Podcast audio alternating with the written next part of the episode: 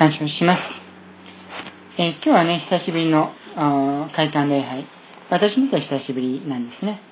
えー、この会館っていうのは、まあ、メッセージの時に思い起こしてみたんですが、2009年、もう今から11年前ですが、えー、田中さんとね、教会員の田中さんと、ハワイにあるニューホープ教会を訪問しました。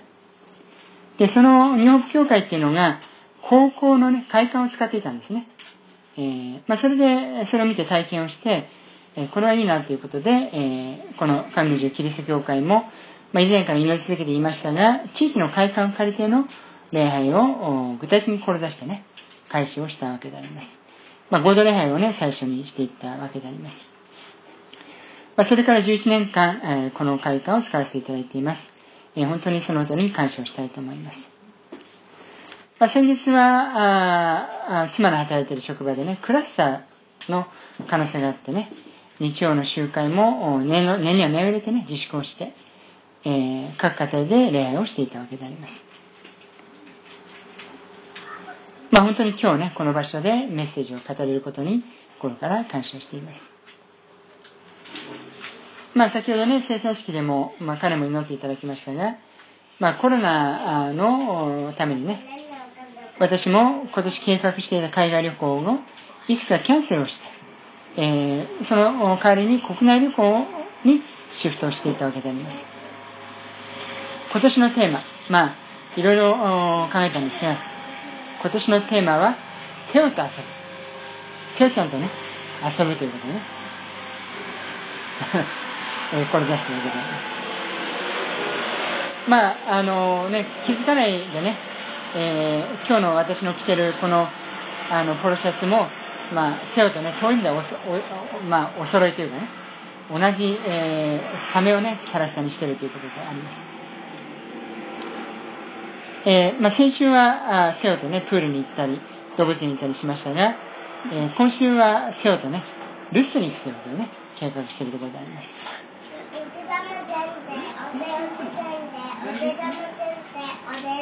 国内旅行に関しては、あまあ、私はね、旅行がかなり好きなんですが、まあ、それでもね、飛行機を使うということには、ちょっと抵抗を感じるんですね。さあ、飛行機で気軽に行こう。まあ、GoTo キャンペーンでは今週から始まりますが、私の個人的な、まあ皆さんはね、どうかわからないですよ。私の個人的な感想としては、ちょっとまだ飛行機はっていうような気持ちであります。まあ、道外に行くことはちょっと躊躇せざるを得ない、えー、ところであります。まあ、それで、まあ、北海道を旅行することになるんですが、えー、まあ、ツーリングだったり、えー、近場のところに、えー、旅行を計画しています。何年か前にはね、えー、彼も覚えてると思いますが、留守にね、ゆなちゃんと一緒に行きましたね。ゆなちゃんとね。楽しかったね。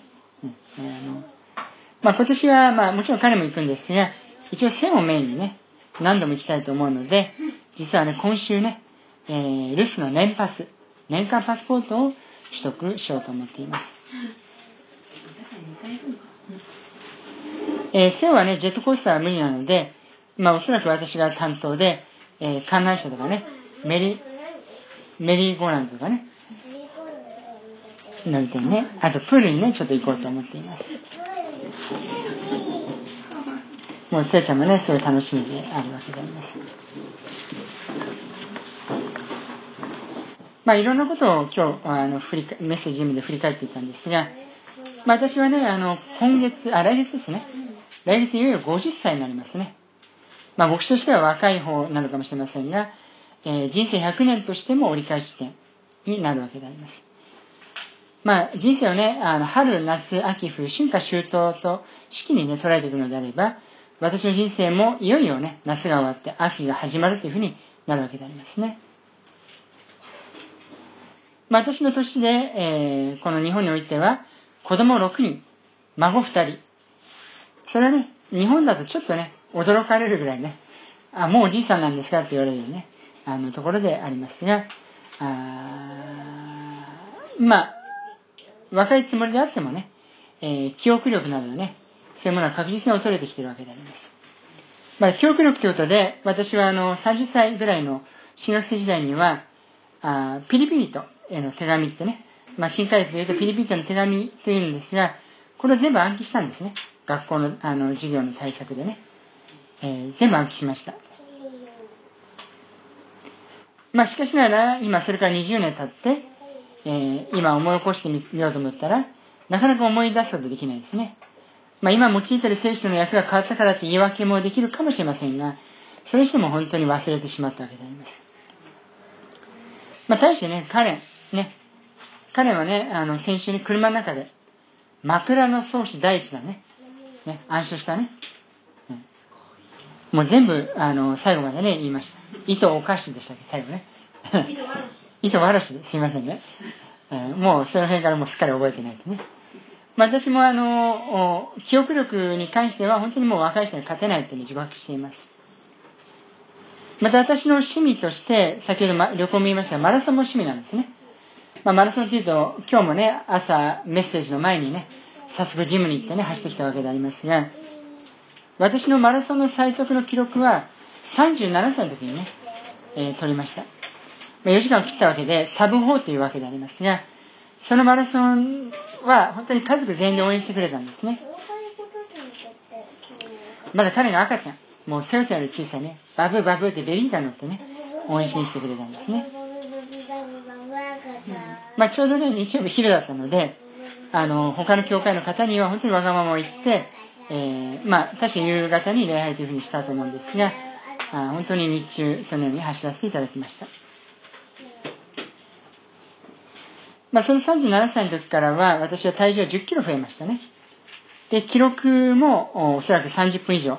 まあ、1時間近く遅れてるかもしれませんね。もうサブ5はできると、5時間以内で走れると思うんですが、本当にあの、体力としては衰えていったわけであります。まあ、多くのスポーツ選手にとっては、まあ、40代っていうのはもう引退の世代、まあ、30代引退される方もいますから、まあ、本当に体力的にはもうベストではないわけでありますね。じゃあ、あの、今日お話したいのは、まあ、記憶力ね、体力落ちていても、内面はどうでしょうかって言ってね。私の内面。内側はどうでしょうか例えば、信仰、希望、愛などね。そういうものはどうでしょうかそういうことをお話したいと思ったわけであります。え今日のところ、もう一度私お読みしますね。えー、コリントの信徒への手紙、えー、2の4章の16から18。だから私たちは落胆しません。私たちの外なる人が朽ちるとしても、私たちの内なる人は日々新たにされていきます。このしばらくの仮観難は私たちの内に働いて、比べ物にならないほど重みのある永遠の栄光をもたらしてくれます。私たちは見えるものではなく、見えないものに目を注ぎます。見えるものは一時的であり、見えないものは永遠に存続するからです。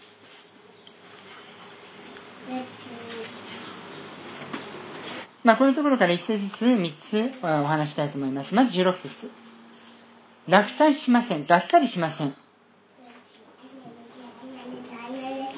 私たちは毎日どうやって生きてるでしょうかね。がっかりしながら生きてるでしょうか。それとも喜びながら生きてるでしょうか。あるいは苦しみながら。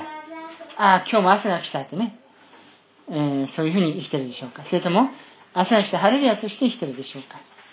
もちろん神様の願いは私たちが危機感、喜び、祈り、感謝をして生きることが神様の願いなんですね。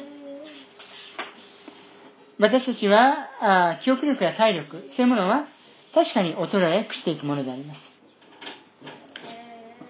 私たちはそのように失ったもの、なくなったものに目を留めて生きていてはいけないんですね。ああ、自分はもう体力がないなとか、ああ、自分はもう思い出すことできないなとかね、昔は良かったと思って生きていてはいけないわけであります。私たちは、あるものに、持っているものに目を留めることが必要なんですね。そして私たちの内なる人は、日々新たにされていく。今日も明日も、死ぬ時まで、私たちは作り変えられて、栄光から栄光へと作り変えられていくものなんですね。えー、2年ほど前にこの教会の標語として Today is my best day ってね、今日が私にとって最高の日であるというふうにね、皆さんに、えー、教会の標語としてお分かりしました。今日がベストの日である。明日はもっと素晴らしいだろうが、今日がベストの日である。それは私たちはあるものに目を留めているから。失ったものではなく、あるものに。そして私たちは落胆しないという気持ちを持つことが必要なわけでありますね。内なる人は日々新たにされていく。2番目、えー、17節軽い観難とありますね。皆さんの一人一人の人生には観難があります。カニちゃんもそれなにね、難しいこと観難あるよね。テストだとかね、オーディションだとかね、勉強だとかね、あの、まあ、そんないろんなあ友達との付き合いであったりとか、人生っていうのは、その苦しみ、まあ、あるいは課題っていうのがあるわけなんですね。まあ、ある人にとっては心が裂かれるほどの苦しみ、休止に意志を得た経験のある方もいるでしょう。まあ、ここでお話ししているパウロ。パウロは軽い観難というふうに言いましたが、客観的に見るのであれば、彼の、あパウロの観難というのは軽くないようにも見えるわけであります。えー、第2コリントの後半の方になるんですが、私が見しますね。パウロの苦しみ。えー、まず、11章の23からああ28にはこう書いてあります。パウロはどういう苦しみを受けたんでしょうか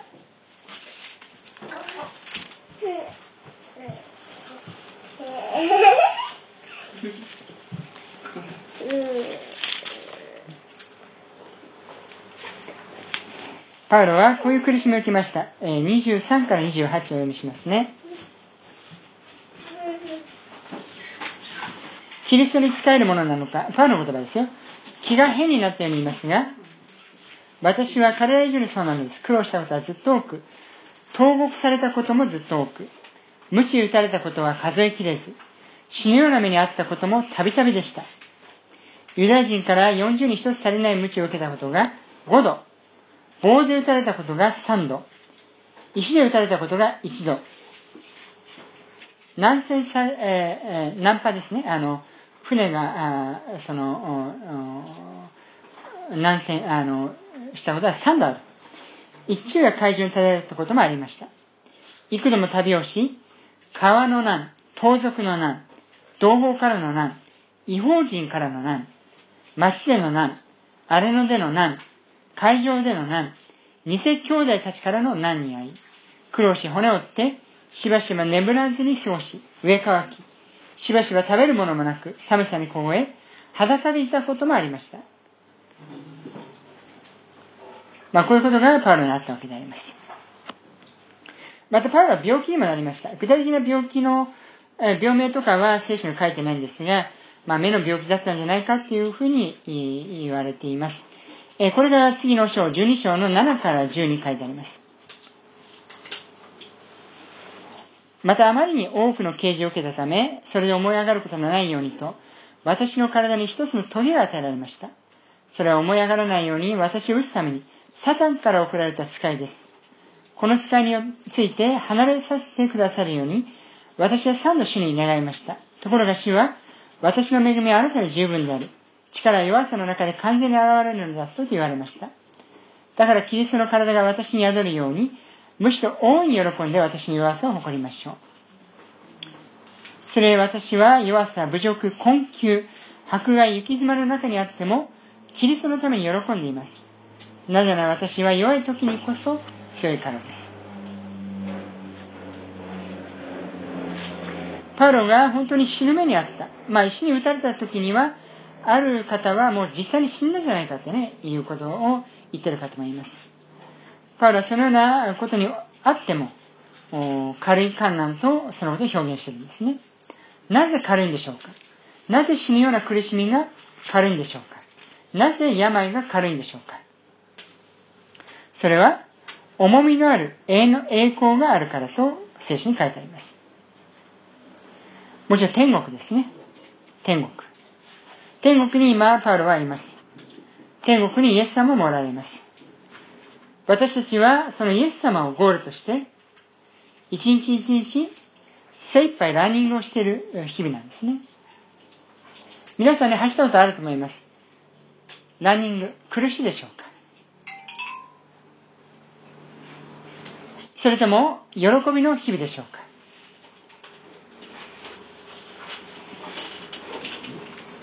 この地上のね、一日一日というのが、私たちが本当に全力でね、生きていく。一日一日精一杯生きているのであれば、もちろん苦しいこともあると思うんです。でもそれは、喜びなのでしょうか皆さんの中でよく意味をしていただきたいんですね。私たちのこの地上での期間っていうのは、ある表現を言うのであれば、婚約期間とも捉えることができるんです。もちろんイエス様との結婚の婚約期間。だから私たちは毎日整えられて、その花婿が来ることを心待ちにしているということが言えるわけであります。その婚約期間っていうのは、皆さんね、苦しいでしょうかね。あるいは喜びの日々でしょうか。私たちはこの地上で軽い観難なんでしょうかそれとも重い観難なんでしょうか私たちはそのことをよく心で吟味することが必要なんですね。3番目、18節見えないもの。私たちは何を見て生きているでしょうか？私たちが見ているものによって人生が変わるんですね。私たちクリスチャンであるから、もちろんイエス様を見なさいとね、聖書にはっきり書いてあります。でも私たちはイエス様を見ないで、その他のもの世の中を見て沈みそうになるんですね。古城を歩くパウロあペテロのように、私たちイエス様を見れば沈まないのに、ちょっと怖くなってね、周りを見て、溺れそうです、助けてというものではないでしょうか。私たちは弱いものであります。だから、イエス様は必要で、イエス様を見つけることは大切なんですね。イエス様は、この地上に見えないですから、見えないものを見ていくというのは私たちはよくわかるわけであります。だから私たちが、イエス様を見るか、世を見るかで、本当に結果が真逆になるんですね。厳しいこと言うのであれば、天国か地獄かぐらい真逆なんです。自分を見るか、イエス様を見るか、世の中を見るか、イエス様を見るか、人を見るか、イエス様を見るか。パウルもね、あの、そうやって古城を歩いたり、えー、本当にイエス様に褒められたりしたわけでありますが、イエス様にサタン呼ばれしたこともあるんですよ。えー、マタイの福音書、あ、マタイによる福音書16の23。こう書いてあります。マタイ16、23。ペトロにイエス様言いましたよ。サタン、引き下がれ。あなたは私の邪魔をするものだ。神のことを思わず、人のことを思っている。神のことを思わず、人のことを思っている。これは、サタンの働きであり、邪魔をする働きなんですね。私たちはだから、本当に毎日立ち止まって、今見ているものは何を見ているか。そして目に見えるものか、見えないものか。一時的なものか、永遠に存続するものを見ているか。そういうことをよくよく吟味することが必要なんですね。私たちは何によって生きているでしょうか内なる人、悩みによって生きている。そして私たちがいつまでも残る信仰、希望、愛によって生きているのであれば、その信仰を用いていくことが必要なんですね。私たちは目に見えるもの、目に見えないものはわからないっていうふうになるんじゃなくて、私たちは目に見えないものを見ますという、その信仰による決意が必要なんですね。え最後に、ヘブライの、えー、11章からあ、信仰の章と言われていますけど、1節から3節お読みしたいと思います。ヘブライの11の1節から3節私たちは外で生きてるか、内で生きてるか、イエス様を見て生きてるか世の中を見て生きてるかお読みします。信仰とは望んでいる事柄の実質であって、見えないものを確証するものです。昔の人たちは信仰のゆえに称賛されました。信仰によって私たちは、この世界が神の言葉によって作られ、従って見えるものは目に見えるものからできたのではないことを悟ります。信仰とは望んでいる事柄の実質であって、見えないものを確証するものです。私たちは見えないものを確証するものであります。感謝します。それではお祈りします。天の父様、感謝します。私たちが毎日生きていく中で、いろんなものを見て、思って生きています。願かイエス様あなたを見て、あなたを思って生きることができるように、助け導いてください。今日の日を感謝をして、イエス様の皆によってお祈りいたします。アーメン。それでは元気の時を持っていきましょう。